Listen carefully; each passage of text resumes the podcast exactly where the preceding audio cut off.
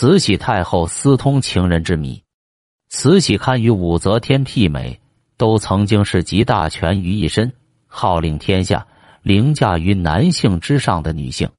武则天晚年以后，生活放荡腐朽，宠幸男士。那么，慈禧掌握大权之后，是否也堕入荒淫淫依依的私生活呢？根据野史资料，原来慈禧太后也有过情人。慈禧太后生于道光十五年。公元一八三五年，咸丰元年，公元一八五一年，十六岁时以秀女被选入宫，成为贵人。后来为咸丰生了儿子，又升为义贵妃。咸丰皇帝去世时，慈禧才二十六岁，正当韶华。垂帘听政之后，他独揽大权，无上的权力和显贵的地位都拥有了，要什么有什么。唯一感到美中不足的就是已经一神生活空虚。本来慈禧就是一个情欲非常强烈的人，可数十年来每晚独对烛影，除了跟前的太监陪他说说话、散散心以外，他没有人可以倾诉衷肠。寂寞孤单的情怀难以排遣，各种滋味是很容易想象得出的。同治四年（公元一八六五年）会试。试题是芦笋生时柳絮飞，慈禧就此题拟定了一首诗：南蒲高三尺，东风笛一声，笛声连夜雨，平宗故乡情。另外，同治十二年会试，试题是江南江北青山多，慈禧也就此题拟了一首诗：雨后罗深浅，风前燕往还，射帘春水泛，风砸下云间。这些诗基调都有点低回。流露出一丝淡淡的凄楚失落感，不能说跟他的一精一神空虚没有一点关系。他韶华当年而守寡，自有难言之苦。他时常追忆童年，追忆那时无忧无虑的生活，追忆那里的山山水水。于是，慈禧太后便春情偷渡，另寻欢爱。据拜史记载，慈禧有一天在颐和园游玩，正好那大臣。僧格林沁的孙子伯彦那尔苏也在园中独自散步。慈禧见伯彦那尔苏气质娴雅，风度翩翩，而且身强体壮，容光焕发，心中不由暗喜，于是主动上前去接近。此时的慈禧已年过五十，但因为养尊处优，保养的好，看上去风韵犹存，使伯彦那尔苏也动了心。两人便在亭子里坐下，攀谈起来，越谈越投机，两人就此互相倾慕，并经常暗中往来，成为一对恩恩爱爱的情人。后来，伯彦那尔苏的父亲御前大臣、京畿九门提督伯彦那莫户发现了两人之间的隐情，他怕因此招来杀身之祸，便将伯彦那尔苏带到僧格林沁的陵墓前，对他说。只要你在祖宗灵前答应从此与太后一刀两断，可以免你一死。伯彦纳尔苏没有回答，将手上戴着的慈禧太后送给他的金镯子摘下来，砸成两截，将其中一截向京城方向扔去，表示对慈禧太后永远怀念之情；另一截紧握在手，然后把父亲备下的毒酒一口喝下，以此殉情。慈禧太后听说此事后，伤心无比。她立即下令将伯彦那莫户亲王处死，随后追认伯彦那尔苏为亲王，并为他在僧格林沁的陵墓旁修了一座墓。民间还传说，八国联军进攻北京时，慈禧太后带着光绪皇帝仓皇出逃，在途中认识了一个叫王老五的卖豆腐的男子，结成了夫妻。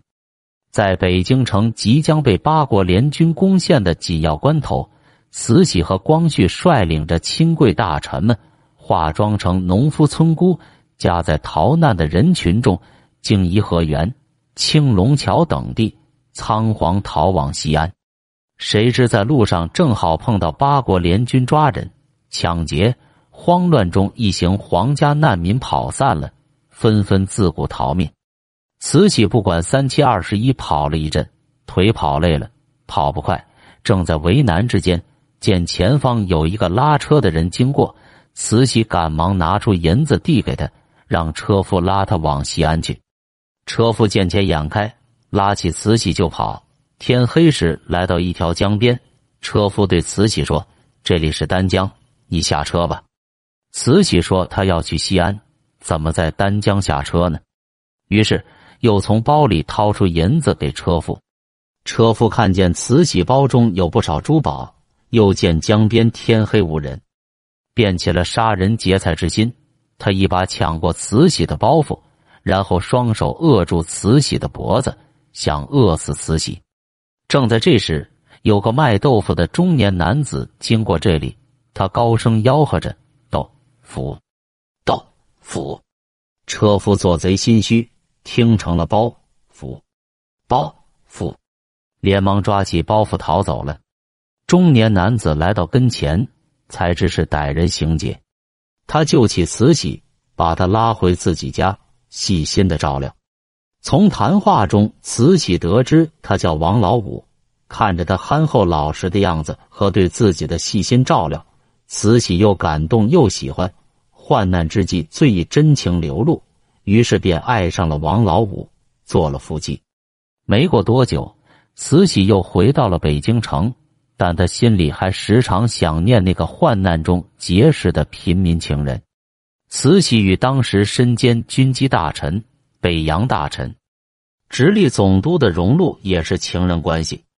慈禧在被选入宫以前就与荣禄相爱，尽管后来因慈禧入关，两人才不得不分开，但荣禄仍然对他一往情深。咸丰十一年。公元一八六一年，慈禧联合恭亲王奕欣发动齐祥之变前夕，与慈安太后携幼弟载淳逃离热河（今河北承德是），就是荣禄一路上保护他的。德龄的《玉香缥缈录》慈禧后私生活实录一书就明确写道，在慈禧没有给咸丰选去做妃子以前，荣禄就是一的情人。后来，荣禄仍恪尽厥职的做医的中仆，他们两人中间的一番恋爱，却就此很沉痛的牺牲了。德龄在清宫内担任过两年慈禧身边的女官，所知甚多，此说当不是捕风捉影。后来，慈禧到圆明园游玩时，据说还与荣禄有过暗度陈仓。光绪十六年（公元一八九零年）。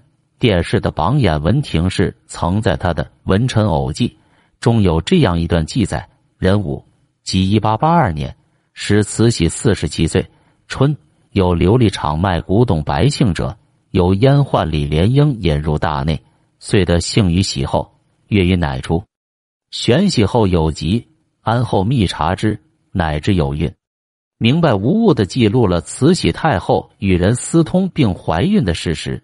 而且这件事情与慈安太后的暴毙也有关系，还有的说法则是被慈安发现与慈禧有私情，并导致慈禧怀孕的是戏子杨月楼。不论如何，杨月楼也是慈禧的情人之一。此外，根据有些清宫中太监的说法，慈禧身边的两任总管太监安德海和李莲英也都跟他有一腿，是慈禧的情人。不过。此一说法似乎较勉强，能作为佐证的资料也很少，只能听过算数，不必过于认真。